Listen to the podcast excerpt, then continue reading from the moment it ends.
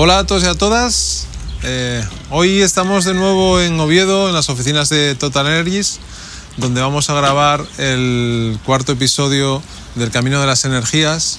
En esta ocasión vamos a contar eh, con Sergio Pérez, que es el responsable eh, de ciberseguridad de Total Energies, y con él pues podremos aprender, comprender un poco más de esta parte crucial, importante en el día a día de cualquier compañía energética que tiene eh, servicios y que ofrece también infraestructuras eh, críticas para las compañías. ¿Qué tal, Sergio? ¿Cómo estás? Buenos días, Buenos días. Oye, muchas gracias, lo primero, por compartir con nosotros eh, tu tiempo. Gracias y, a vosotros por, por, invitarme. Y darnos la oportunidad, lógicamente, de conversar contigo sobre un tema que es de vital importancia hoy en día para, para cualquier compañía. ¿no? Em, el mundo, según lo entendemos en la actualidad, eh, depende eh, para su funcionamiento de un correcto suministro de, la energía en sus diferentes formas y, lógicamente, relacionado con esto, el objetivo de las infraestructuras energéticas es ofrecer eh, un suministro de energía continuo e ininterrumpido. Y esto, lógicamente, solo puede lograrse si la cadena energética, desde la generación al suministro, funciona apropiadamente y de forma segura. Y estar preparados para, para, afrontar con garantías cualquier incidencia vinculada con la ciberseguridad, que es el tema que nos toca hoy eh, y del cual eh, eh, eres la persona responsable dentro de, Total Energies, es de capital importancia para cualquier empresa energética. ¿Qué recorrido, Sergio, has llevado eh, hasta llegar al puesto, al rol actual que, tienes en, en, Total Energies? Bueno, pues eh, tengo que, tirar unos cuantos años para, atrás para recordarlo. Eh, pero bueno, yo empecé en, dentro de las tecnologías de, la información, creo que más o menos fue por, por 2006. Eh, empecé en, lo que aquí en, en, Oviedo y en Asturias llamamos el CGSI, que es el Centro de Gestión de Servicios Informáticos. Eh, en la zona es bastante conocido porque, porque yo y muchos de, los compañeros de, sector eh, pasamos por ahí. Y ahí empecé en labores de monitorización, labores de comunicaciones y a la par tenía compañeros que estaban dedicados también a temas de la, de la seguridad y a mí me empezó a picar un poco el gusanillo de, todas las cosas con las que trabajaban, ¿no? Eh, veía gente que se dedicaba a temas de gestión de electrónica perimetral, eh, hablaban de orquestadores de antivirus, eh, habían ido a reuniones con el Centro Criptológico Nacional ¿no? y comentaban las novedades. Entonces ahí la verdad que me empezó a picar un poco el, el gusanillo del tema de la seguridad. Pasados unos años, que yo creo que fue alrededor de 2010, eh, tuve la oportunidad de unirme eh, a través de, una empresa externa eh, al grupo de, ciberseguridad del CGSI. Entonces, bueno, ahí empecé a, desarrollar mi, labor dentro de, este sector tan maravilloso y apasionante que es la ciber. Em, pasados unos años, estuve unos cuantos años allí hasta aproximadamente 2000, mm, 2015 en la que apareció la oportunidad de unirme a un equipo de una empresa valenciana que bueno, ahora mismo es eh, pionera eh, en, el sector de la ciberseguridad a nivel nacional, se llama S2 Grupo, y ahí me dieron la oportunidad pues, bueno, ya de subir un poco más de nivel. ¿no? Eh, con esta empresa tuve la oportunidad de entrar a una compañía del sector eléctrico aquí también de, de Asturias, en el que pude desarrollar pues, lo que es un Security Operation Center desde los inicios, eh, adquirir el conocimiento necesario y luego, pues al cabo de, unos años de experiencia, pues eh, se presentó esta maravillosa oportunidad que era la de liderar el área de ciberseguridad de, Total Energies, la cual no, no fue imposible decir que no hasta el día de hoy. Oye, y cuando, cuando explicas en casa, cuando eh, explicas a los amigos a qué, te dedicas y en qué sector trabajas, ¿cuesta eh, explicárseles en detalle A ver, eh, sí es verdad que, todo el tema de la ciberseguridad ha evolucionado mucho en los últimos años, pero para la gente, eh, la gente que no, que no está metida dentro del negocio, vamos a decirlo así, todavía te suele ver como eh, o, te suele presentar como en las películas de Hollywood de hace 15 años, ¿no? El típico hacker que estaba delante del ordenador metiendo códigos sin sentido y que es capaz de acceder a, una base de datos del Pentágono o del FBI en cinco minutos, ¿no? No, eso ha evolucionado mucho. Yo creo que la gente cada día es más consciente de, la importancia que tiene eh, la ciberseguridad en, nuestro entorno, no solamente en el entorno empresarial, sino en el entorno personal. Eh, cada vez la gente está más concienciada. Eh, una de nuestras labores es concienciar también a los, usuarios dentro de, Total Energies. Y, bueno, les vas explicando y además la información que se, que se filtra o que se entrega desde los medios de comunicación cada vez es, mayor, ¿no? Entonces la gente adquiere más, más conciencia en este sentido. Precisamente hace, hace unas semanas empezábamos eh, la cuarta temporada del, podcast de Asturias Power eh, conversando con, con, José Manuel Redondo, que es el profesor, eh, que es profesor de la Universidad de Oviedo y que está haciendo un gran esfuerzo en, en, acercar estas disciplinas y en esto que acabas de decir, ¿no? en, trasladar, en comunicar no solamente a los estudiantes que están dentro del grado, de los grados vinculados con, con la parte de informática, sino que de hecho tiene un programa, también una cadena de radio local y, ya le han dado la oportunidad de saltar al ámbito nacional el que explica todo esto. ¿no? Eh, digamos, lo hace, lo hace digerible por, por mí en este caso, eh, que seguramente hay muchas cosas que desconoces, pero en, torno a esto también, ¿cómo, crees que ha evolucionado los estudios desde que tú empezaste a, formarte eh, y los, los perfiles profesionales que se van incorporando a, a este sector? yo creo que ha evolucionado muchísimo. No es lo mismo la capacidad de aprendizaje que, tienen las personas eh, a día de hoy con lo que había, por ejemplo, hace, hace 15 años. Las, las especializaciones eran, eran mucho más complicadas, tanto lo que se daban en las carreras de grado superior como, como en la parte de, formación profesional. Creo que ha evolucionado muchísimo, creo que era necesario también y creo que ha evolucionado a la par del concepto ciberseguridad. O sea, ha ido todo en cadena. Eh, ahora mismo contamos con empresas que, pueden ofrecer eh, certificaciones muy específicas dentro del, ámbito de la ciberseguridad, en, cuales, en las cuales eh, los usuarios o las personas que las poseen realmente se las, se las rifan en las, en las empresas, ¿no? porque adquieren un tipo de conocimientos que antes no había. También hay que tener en cuenta que esto va a la par del desarrollo en cuanto a la capacidad que tienen las personas de adquirir esa información.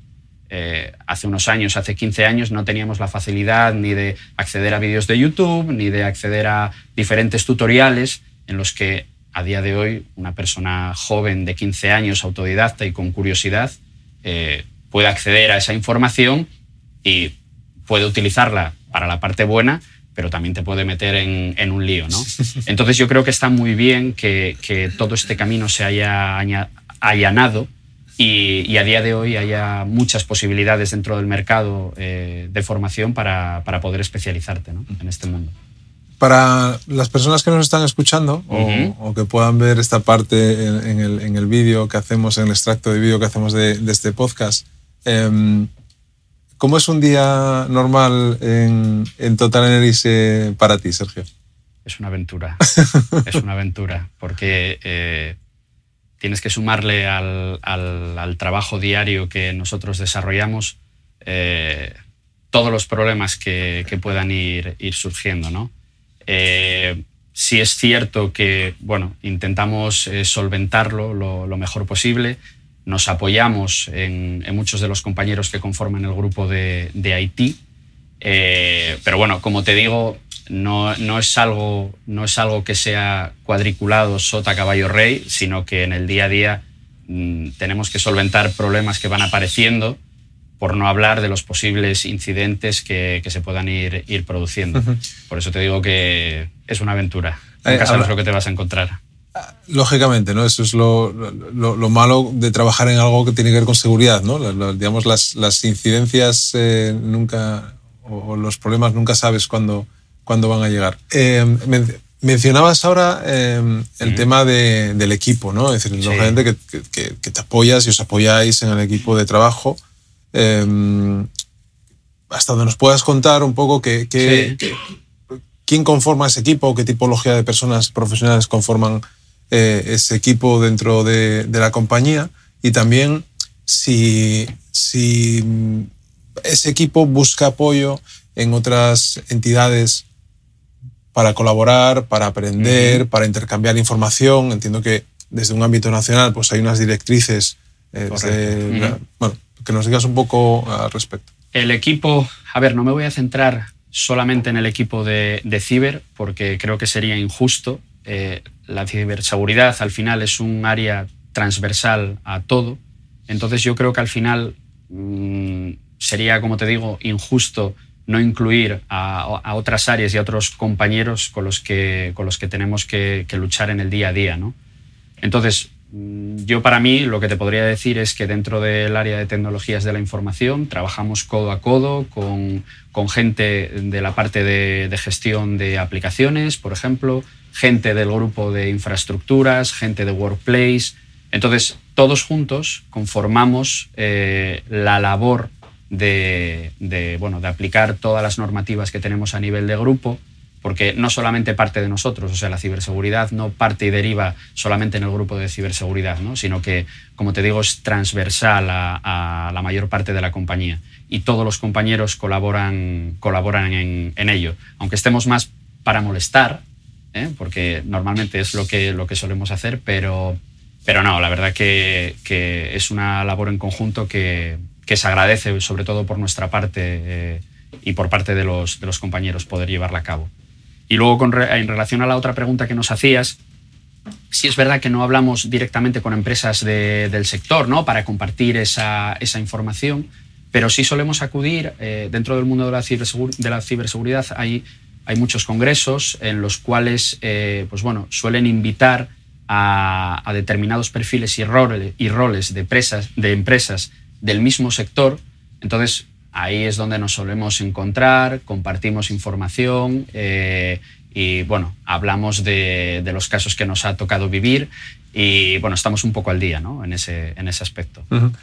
eh, lógicamente, eh, esto que, esta temática de la que estamos hablando hoy, eh, cuando, cuando se produce, ¿no? cuando llega, que no siempre tiene por qué llegar a la, al público en general, ¿no? pero cuando llega, eh, seguramente pues eh, muchas veces nos hacen públicos para no generar esa alarma, pero ¿estamos preparados o estáis preparados para defendernos de esas amenazas que mm. están ahí eh, en el aire, en la atmósfera, ¿no? que, que pueden llegar a través de un móvil, a través de un ordenador, a través de un ataque a una infraestructura eh, crítica?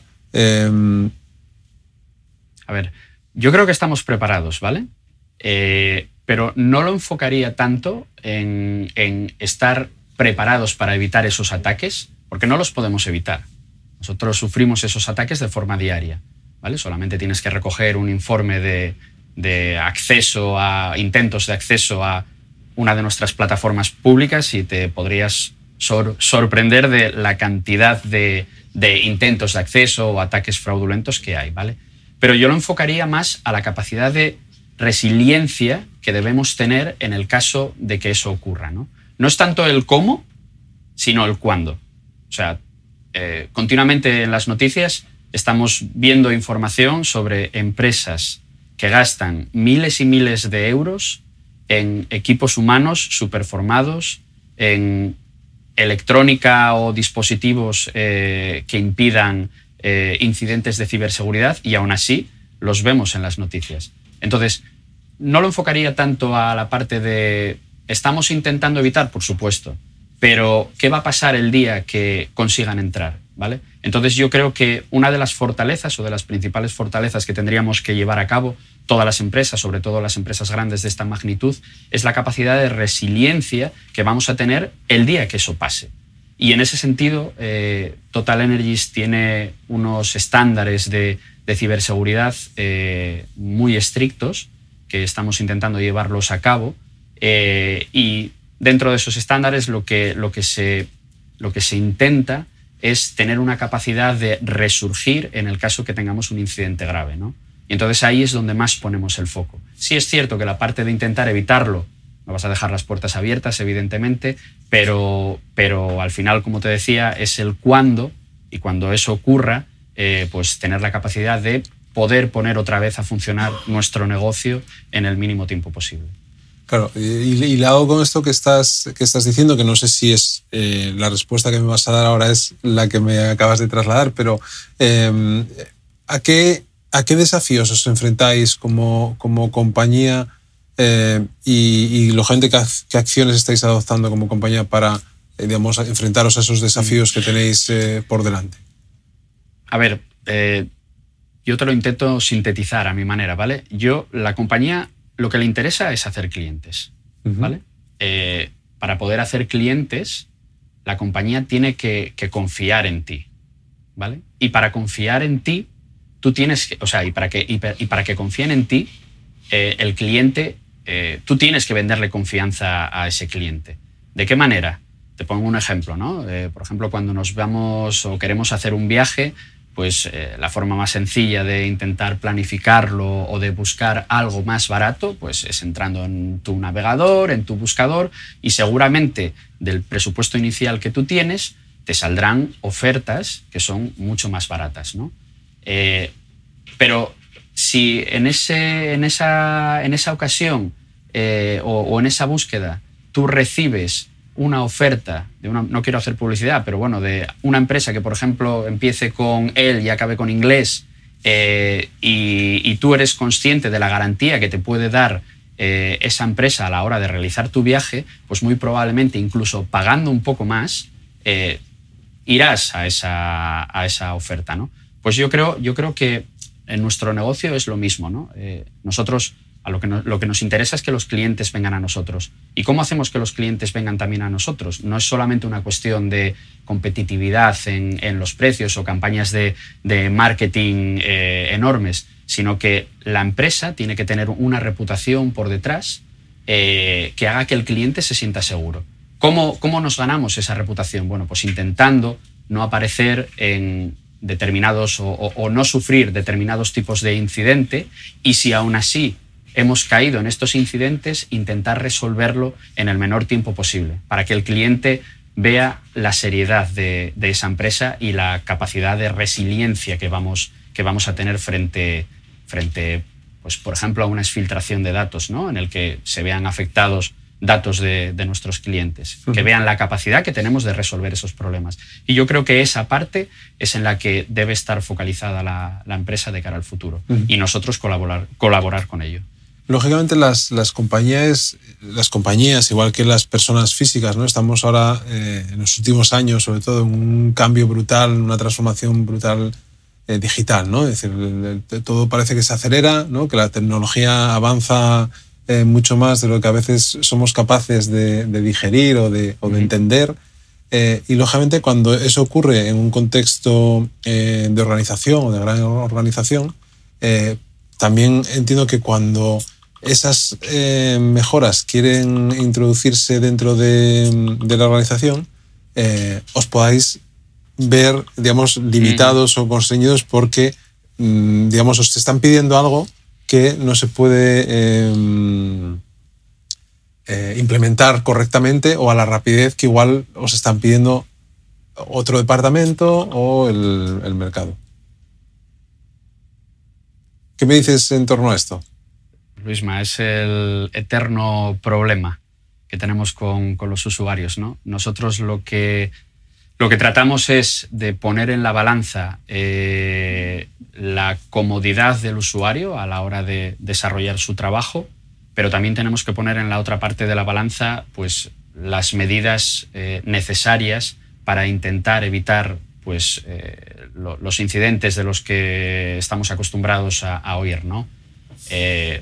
Un, caso típico es cuando evitas al usuario que estaba acostumbrado a utilizar su dispositivo USB para llevarse eh, información privada, eh, información corporativa a su equipo personal, porque se siente más cómodo trabajando con él, pues cuando le evitas que pueda utilizar o que pueda llevarse esa información, el usuario no, no, no le gusta, ¿no? Porque le estás poniendo un impedimento por medio.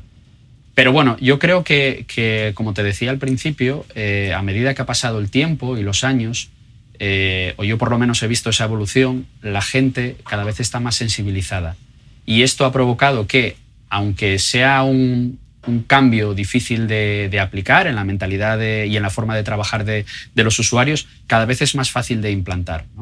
Ahora mismo el usuario, pues bueno, como te digo, sabe que estamos aquí un poco eh, la mayor parte de las veces para molestar, pero, pero es consciente que las medidas que se están tomando no son medidas aleatorias y arbitrarias, ¿no? Eh, sino que son medidas que son necesarias porque previamente ya han visto en las noticias el impacto que puede tener pues, una fuga de datos, una filtración de datos, porque un usuario se llevaba los documentos de su empresa a su portátil. Su portátil se lo roban y esa información eh, no sabemos dónde puede acabar. ¿no? Entonces, como, como te comentaba también antes, el acceso a esa información, la entrega de información por parte de los medios de comunicación ahora es muchísimo más amplia y hace que este tipo de transiciones y de cambios sea mucho más llevadero y más fácil para, los usuarios.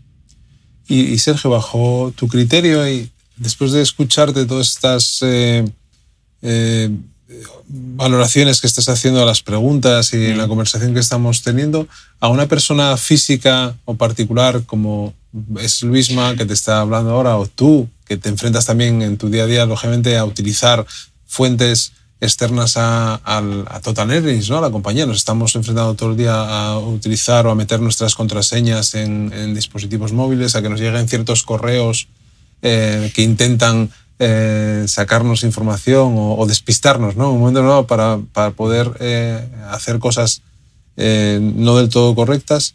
¿Cuál es, tú crees, la mayor amenaza que tenemos como, como usuarios?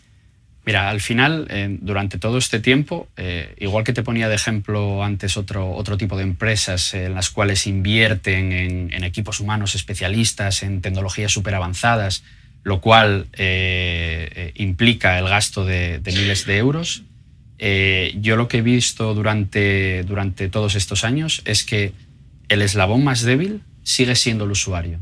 Tú puedes gastarte miles y miles de euros en tecnología, que al final, si el usuario no está concienciado, es la forma más fácil de atacar un sistema. ¿no? Entonces, uno, de, los, de, los, mayores peligros a los que estamos expuestos, tanto nuestra vida personal como nuestra vida profesional, eh, sigue siendo el tema del phishing o de la suplantación de identidad. Eh, se sufre, no te voy a decir diariamente, pero, pero semanalmente suelen llegar intentos de, phishing tanto a nuestros colaboradores como a nosotros eh, como personas físicas normales. Eh, y sigue siendo un grave problema, ¿no? porque, porque a la par que nosotros desarrollamos el negocio de la ciberseguridad, eh, la ciberdelincuencia también, también se desarrolla. ¿no? Y cada vez esos phishings, aunque al principio eran más, eran más fáciles de detectar, porque bueno, las traducciones ¿no? de los textos eh, bueno, dejaban bastante que desear, entonces te hacían sospechar, a día de hoy son muy sofisticados. Entonces yo pondría el foco, el correo electrónico sigue siendo la, la gran fuente de entrada y pondría el foco sobre todo en la parte del phishing. No tanto en, el tipo de programas que, te puedan adjuntar o el tipo de adjuntos que te puedan enviar, pero sino el contenido de esos correos electrónicos, los links a los que te intentan hacer eh, llegar, la suplantación de, identidad, de entidades que utilizamos eh, en el día a día todos nosotros, ¿no? bancos, eh, servicios postales, de correos, de mensajería. Eh, es muy fácil que, la gente, que la gente caiga.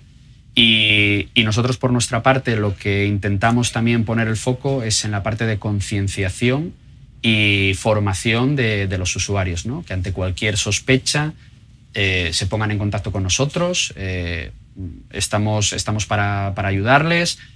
analizamos lo que, lo que les hayan enviado y les podemos decir si, si ese link al que van a pinchar o, esa, o ese acceso que quieren tener es lícito o no.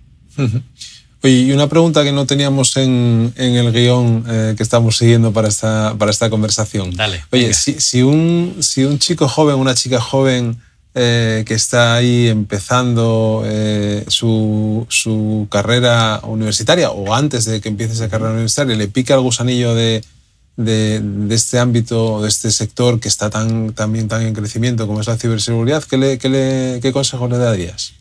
Eh, que se forme, evidentemente, eh, que ahora mismo, como habíamos comentado, tiene muchas posibilidades de, de, formación.